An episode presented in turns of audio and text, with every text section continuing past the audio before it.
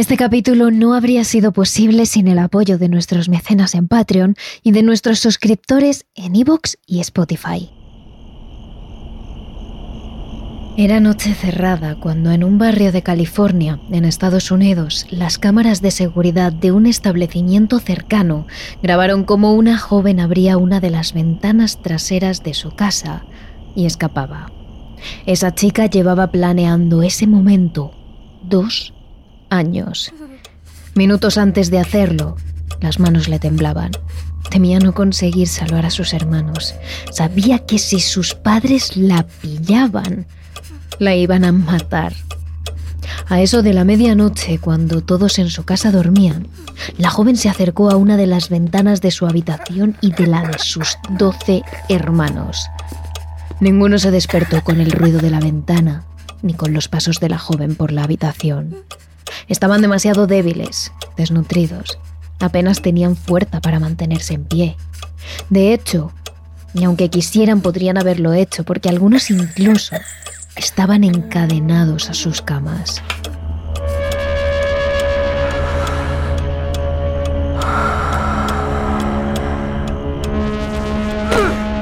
Una vez consiguió escapar de su casa, desorientada, Jordan Turpin se alejó unos cuantos metros y cogió el teléfono que había robado minutos antes en su casa.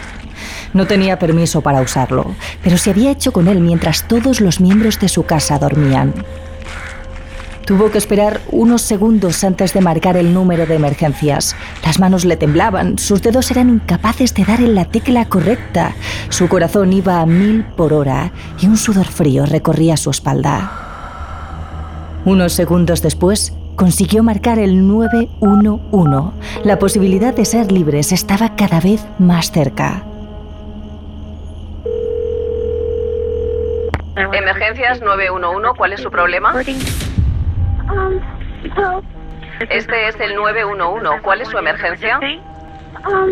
No, pero me he escapado de casa. ¿Sabes en qué calle estás? No. He escapado de casa porque... Somos una familia de 15 personas y... ¿Vale? ¿Me oyes? Y nuestros padres nos maltratan. Al fin lo había dicho. Al fin le había contado a alguien la verdad acerca de sus padres. No eran unos padres normales como aparentaban en las fotos de Facebook o con los vecinos. No eran unos padres buenos. Les maltrataban a ella y a todos sus hermanos. Algunos estaban tan débiles que la joven Jordan temía por sus vidas. La llamada con emergencias continuó. ¿Por qué son unos maltratadores? Vale, porque nos pegan, nos empujan al otro lado de la habitación, nos tiran del pelo, nos agarran el pelo. Tengo dos hermanas pequeñas que ahora mismo están encadenadas. ¿Qué edad tienes? Tengo 17. ¿Cómo te llamas? Jordan Turpin. Este es el caso de la familia Turpin, uno de los peores casos de maltrato hacia los hijos de Estados Unidos y del mundo. Años de tortura, de abusos, que los niños tuvieron que sufrir hasta que Jordan Turpin, la hermana mayor, consiguió salvar a sus 12 hermanos. Ella compara esos años en la casa de sus padres como el mismísimo infierno. Terrores nocturnos con Emma Entrena y Silvia Ortiz. David Allen Turpin nació en 1961. Según contaron sus padres, se graduó como ingeniero informático en la Universidad de Virginia y durante sus años como estudiante fue capitán del Club de Ajedrez, miembro del Club de Ciencias y también estuvo en el Club de la Biblia. Por otro lado, Loisan Turpin nació en 1968 y en los documentos figuraba como ama de casa. Se conocieron cuando ella tenía 16 años y él 23 y no tardaron en enamorarse. Una pareja que desde el primer momento fue rechazada por los padres tanto de uno como del otro. Precisamente, eso fue lo que les llevó a fugarse de la localidad de Perrysburg, en Virginia, donde se casaron ese mismo año, en 1985. A partir de ahí comenzaron una nueva vida donde la religión tuvo un papel principal, concretamente el pentecostalismo y el kiberful, cuyas creencias se basan en la procreación y la percepción de tener hijos como una bendición de Dios, evitando a toda costa los anticonceptivos o la esterilización. En el caso del matrimonio Turpin, Dios les pidió tener 13 hijos y no dudaron en llevar a cabo este mandato. Durante los siguientes años la familia vivió en Fort Worth y en Rio Vista, ubicados en Texas, aunque finalmente decidieron asentar su familia en Perris, en California. Cuando el matrimonio, junto a sus primeros hijos, dejaron la última casa en Texas antes de irse a California, los vecinos cuentan que dejaron el lugar terriblemente sucio heces por todas partes, las camas tenían cuerdas que parecían servir para atar a sus hijos e incluso encontraron varios gatos y perros muertos en un remolque. La cantidad de basura por toda la casa era tal que a los vecinos se les hizo imposible acceder a algunas habitaciones al principio. Aunque todos ellos se quedaron de piedra al ver las condiciones tan nefastas en las que el matrimonio Turpin había dejado la casa, no llamaron a la policía, y prefirieron limpiar todo antes de que la suciedad llegase a sus casas.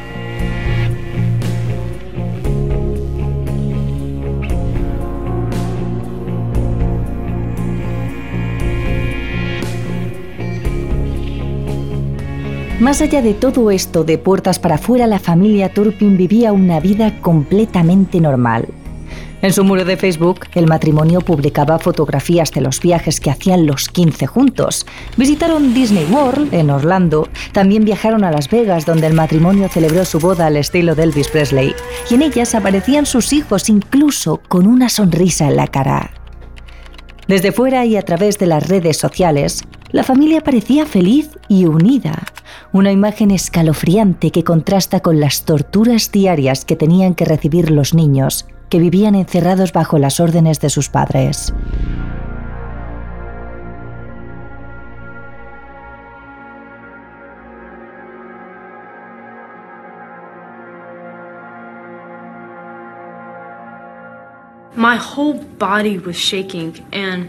todo mi cuerpo temblaba y cuando sostenía el teléfono recuerdo que este era como si no pudiese marcar los números porque lo siento, estoy temblando, estoy temblando de nuevo, pero es que en este momento intentaba marcar los números, pero ni siquiera podía presionar los botones con mi pulgar. estaba temblando mucho, pero traté de calmarme y lo pude hacer. Y finalmente apreté los botones y cuando respondieron, literalmente no había hablado nunca con, con nadie por teléfono. Años después de la tragedia, Jordan Turpin, junto a su siguiente hermana menor, Jennifer, contaron el infierno en el que estuvieron viviendo toda su infancia. La propia Jordan Turpin explicó durante la entrevista para ABC News que cuando llamó por teléfono esa noche del 13 de enero de 2018 para pedir auxilio, sus hermanos tenían por aquel entonces dos años el más pequeño y 29 el mayor. Llevaba planeando este momento años. Había estructurado todo en su cabeza y sabía que cualquier mínimo error haría que no solo ella, sino también sus hermanos fueran castigados. Tenía que estar segura de que si me iba no podríamos volver, porque lo necesitábamos, porque si hubiésemos vuelto, no estaría aquí sentada ahora. La gota que colmó el vaso fue cuando Jordan escuchó a sus padres hablar de una mudanza. Lo poco que pudo escuchar al otro lado de la puerta fue que tenían pensado irse a Oklahoma y lo iban a hacer lo antes posible. Dado el pésimo estado de salud en el que se encontraban algunos de sus hermanos, Jordan sabía que en esa mudanza había una gran probabilidad de que alguno de ellos muriese. Por eso, esa misma noche, el 13 de enero de 2018, fue cuando decidió llevar a cabo todo lo que había ideado desde hacía dos años. Era ahora o nunca. Tenía que intentarlo, aunque eso supusiese morir en el intento. Las condiciones en las que la policía encontró a los hijos cuando llegó a la casa eran simplemente inhumanas. Llamaron varias veces antes de que el matrimonio abriese a los agentes y cuando lo hicieron, un olor a basura y a suciedad impregnó el ambiente. Para llegar a las habitaciones donde estaban los niños, los agentes tuvieron que saltar montañas de basura, bolsas y bolsas de desechos que estaban esparcidas por la casa, muchas ellas rotas y llenas de insectos. Al llegar a las habitaciones, los agentes se encontraron con una escena nunca vista. Doce jóvenes desnutridos y tirados por la habitación. Algunos eran incapaces de moverse porque estaban encadenados a sus camas. Los más mayores parecían niños porque la falta de alimentos les había impedido desarrollarse con normalidad. A todos ellos se les notaban los huesos y su piel era de un tono cenizo, grisáceo. La habitación tenía la misma suciedad o más que el resto de la casa, y la falta de higiene en los hijos de los Turpin era más que evidente. Estaban incluso cubiertos de tierra. Luego ellos mismos contaron que sus padres solo les dejaban ducharse una vez al año. Todos ellos fueron llevados al hospital, la mayoría por desnutrición, pero también por enfermedades que los padres se negaban a tratar. Sus brazos estaban llenos de heridas y magulladuras provocados por las palizas de sus padres. Uno de ellos llevaba encadenado por la muñeca y por el tobillo al poste de la cama desde hacía semanas. Los jóvenes contaron que las torturas y los castigos físicos eran algo continuo, incluso los abusos sexuales. Desde que tenían uso de razón jamás se les había dejado salir bajo ningún concepto, hasta tal punto que cuando la joven Jordan Turpin llamó a la policía para denunciar el caso, no supo decirles cuál era el número de la calle, ni mucho menos el nombre, porque sus padres no les habían enseñado nada de eso, y las pocas veces que habían salido al exterior no les habían explicado nada. En casa casi siempre permanecían encadenados a las camas.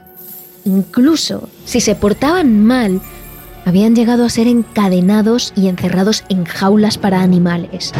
Cuando la policía le comentó esto a los padres, ellos se excusaron diciendo que hacían eso para impedir que tomaran mucho azúcar o mucha cafeína.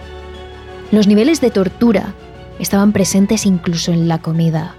El matrimonio Turpin colocaba en el umbral de la ventana suculentos pasteles para hacer sufrir a sus hijos, los cuales se alimentaban únicamente a base de bocadillos de mortadela o de mantequilla.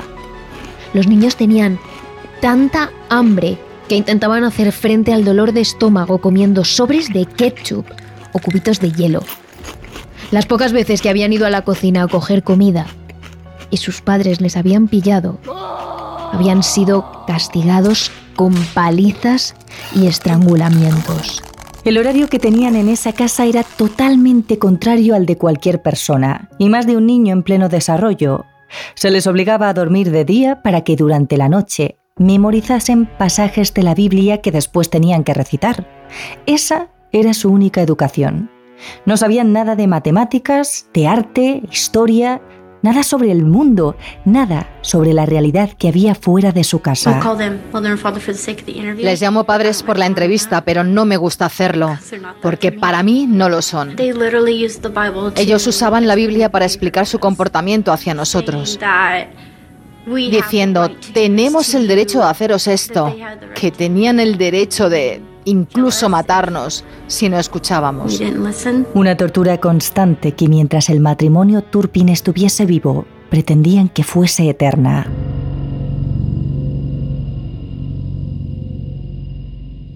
Muy pocas veces los padres tuvieron algún gesto con sus hijos. Cuando les llevaron de viaje las salidas eran escasas y alguna que otra vez les dejaron escuchar música. Fue precisamente ahí cuando la joven Jordan se dio cuenta de que existía un mundo diferente más allá de su realidad, a través de la letra de las canciones. Fue la única vía de escape que tenían en aquellos años estos niños.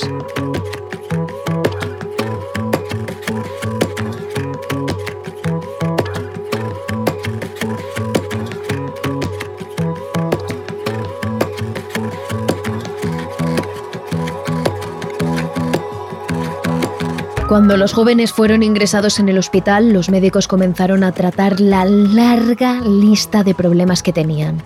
Algunos estaban tan demacrados que apenas podían caminar, otros sufrían problemas cardíacos a falta de nutrientes. Los profesionales contaron a los medios que el brazo de uno de los hijos más mayores, que tenía más de 20 años, tenía el tamaño del de un bebé de 4 o 5 meses. Los hijos de los Turpin no solo tuvieron que hacer frente a sus problemas de salud, sino también problemas cognitivos. La desnutrición asociada con la atrofia muscular les había destrozado algunos nervios del cuerpo. Las capacidades lingüísticas que tenían eran muy limitadas. Sabían leer porque es lo único que podían hacer, estudiar las lecturas de la Biblia una y otra vez, pero no sabían ni siquiera hablar bien y mucho menos relacionarse con alguien. Además, no conocían absolutamente nada del mundo exterior. Las pocas veces que habían salido era durante unos minutos, como mucho una hora, y sus padres no les dejaban comprender nada de lo que les rodeaba. No sabían qué era una calle, qué era jugar, que era ir a una piscina o un balón de fútbol. No conocían nada. Algunos ni siquiera sabían que existía una realidad completamente distinta más allá de esas cuatro paredes.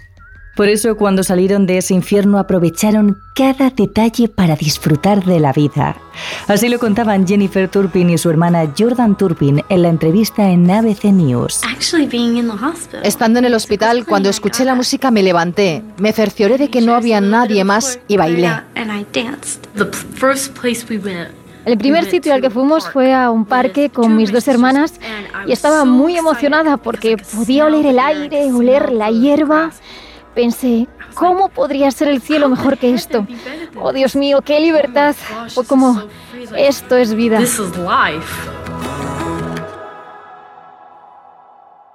Y mientras los pequeños descubrían poco a poco el mundo real, la vida que no habían podido disfrutar, sus padres eran detenidos y llevados a juicio. Fue el 14 de enero de 2018 cuando David Allen Turpin y Louis Ann Turpin se sentaron finalmente en el banquillo de los acusados de la Corte Penal de Riverside para enfrentar los cargos que la Fiscalía había puesto sobre ellos, tal y como explica el propio fiscal Mike Herstring. La oficina del fiscal del distrito de Riverside presentó los siguientes cargos criminales contra David and Louis Torpin. 12 cargos de tortura, 7 cargos de abuso contra adultos dependientes, 6 cargos de abusos a menores y 12 cargos de encarcelamiento indebido. Cuando entraron a la corte lo hicieron encadenados por sus muñecas y por sus pies, y cuando se sentaron se les impuso una cadena más que pasaba por sus cinturas y por la silla.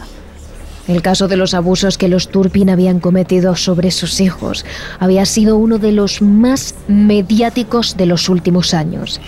Había despertado el asco, el odio y la indignación de una sociedad que se preguntaba cómo unos padres podrían hacer semejantes barbaridades hacia sus propios hijos. Ante las abrumadoras pruebas de que el maltrato y los abusos hacia los niños habían existido, la estrategia de la abogada de Luis fue alegar que ella había sido diagnosticada con un trastorno mental que incluía la personalidad histriónica y extremadamente narcisista, a causa de que había sufrido abusos sexuales de un miembro de su familia cuando era solo una niña, algo que la hermana de Luis, Teresa Robinet, confirmó.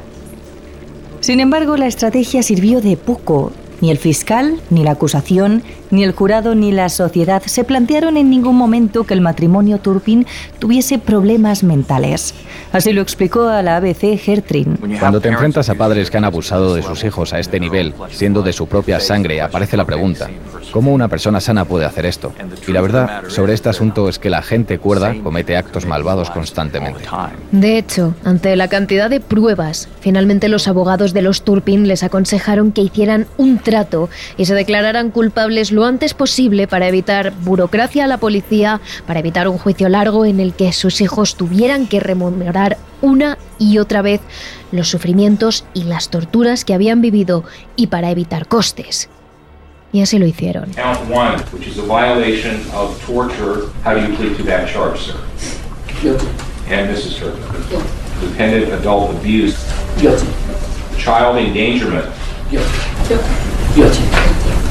Pero aunque no tenían obligación de hacerlo, algunos de los hijos de los Turpin quisieron participar el día en el que se leyó la sentencia de sus padres.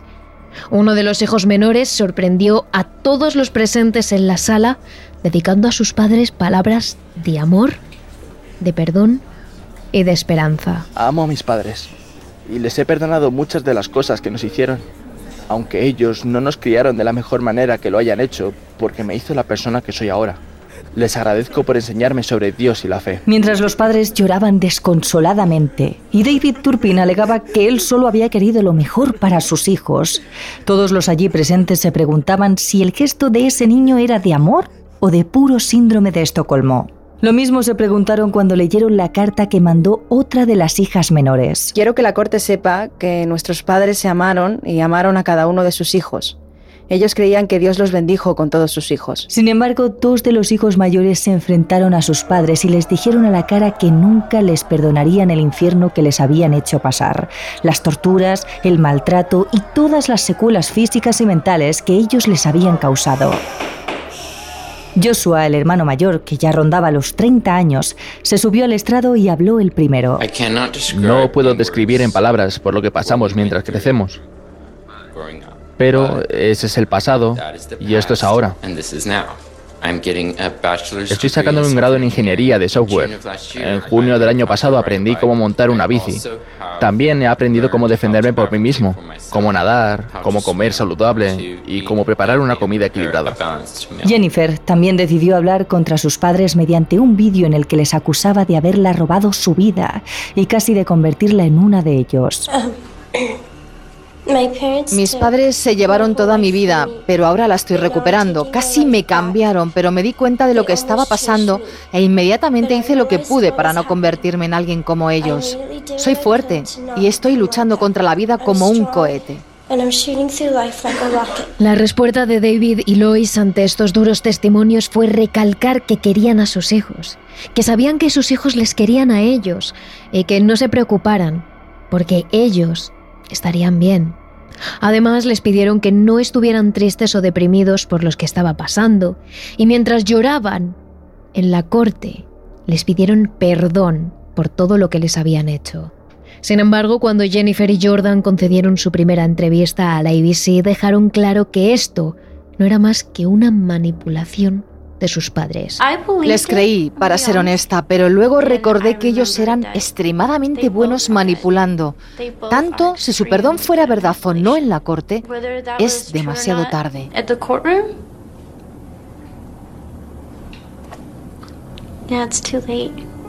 Cuando empezaron con lo de llorar me sentí mal, pero pensé, ¿por qué? Fue muy confuso, no lo sé, nunca lo sabré. A ver, a veces pienso que quizás ellos no tuvieron una buena infancia, pero aún así fue su elección. Siempre hay una elección. No sé cómo se llama, quizás bipolar, pero creo que definitivamente pudo haber algún problema de ese tipo en ella. Pero a él siempre le he conocido simplemente como un monstruo. Es la única forma en la que puedo describirlo. La condena después de todo esto fue la misma para el matrimonio Tarpin. Cadena perpetua revisable tras 25 años únicamente porque hicieron ese trato en el que se declararon culpables.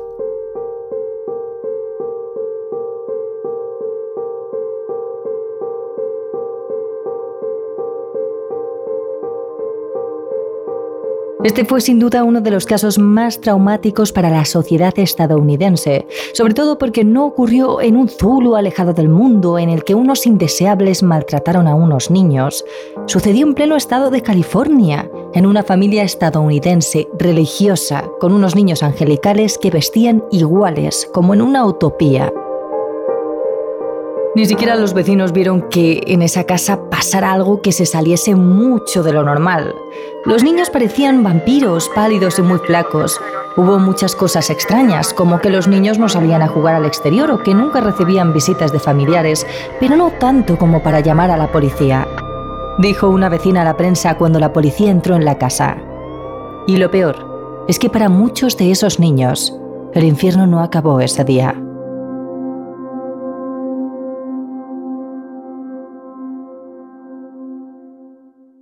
Primero, los mayores de edad fueron internados en el Corona Regional Medical Center y los más pequeños en el Riverside University Health System Medical Center.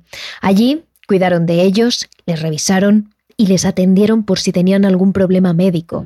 También les enseñaron cosas básicas como sumar o restar, escribir y comunicarse.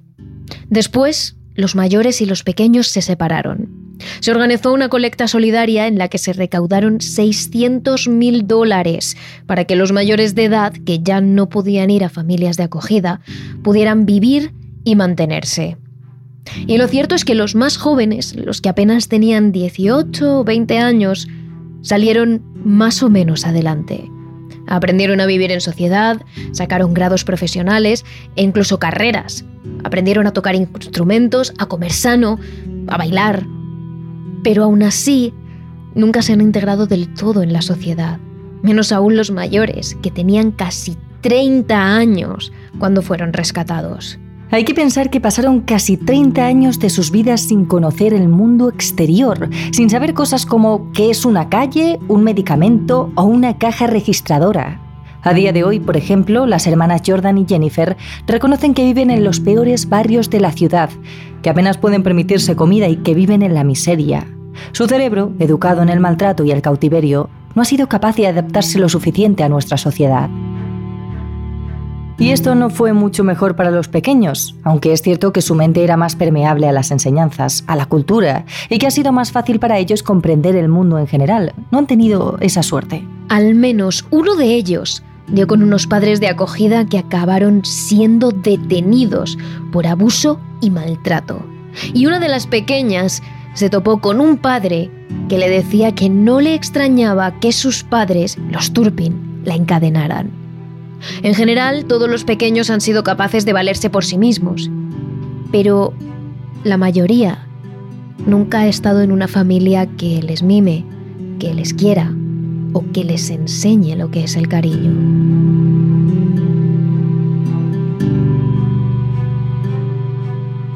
Es decir, que de los 13 hermanos Turpin, los que no viven en la miseria fueron traicionados por el sistema y por sus familias. Su único salvavidas ha sido y sigue siendo, a día de hoy, sus hermanos. Como decimos siempre, los peores monstruos son humanos y a veces también un sistema que no cuida. Y esta es la triste conclusión del capítulo de hoy. Pero afortunadamente la historia que os contamos en nuestro extra de Patreon, Evox y Spotify, la de una niña que desapareció durante tres años y fue localizada gracias a una serie de Netflix, tiene un final feliz. Así que solo tienes que suscribirte para escucharnos. Y no te olvides también de seguirnos a través de nuestras redes sociales. Somos arroba terroresn en Twitter y nuestro canal de Twitch y terroresnocturnos.trn en TikTok, Instagram y Terrores Nocturnos en YouTube, donde estamos subiendo vídeos cada día. Terrores Nocturnos, realizado por David Fernández Marcos.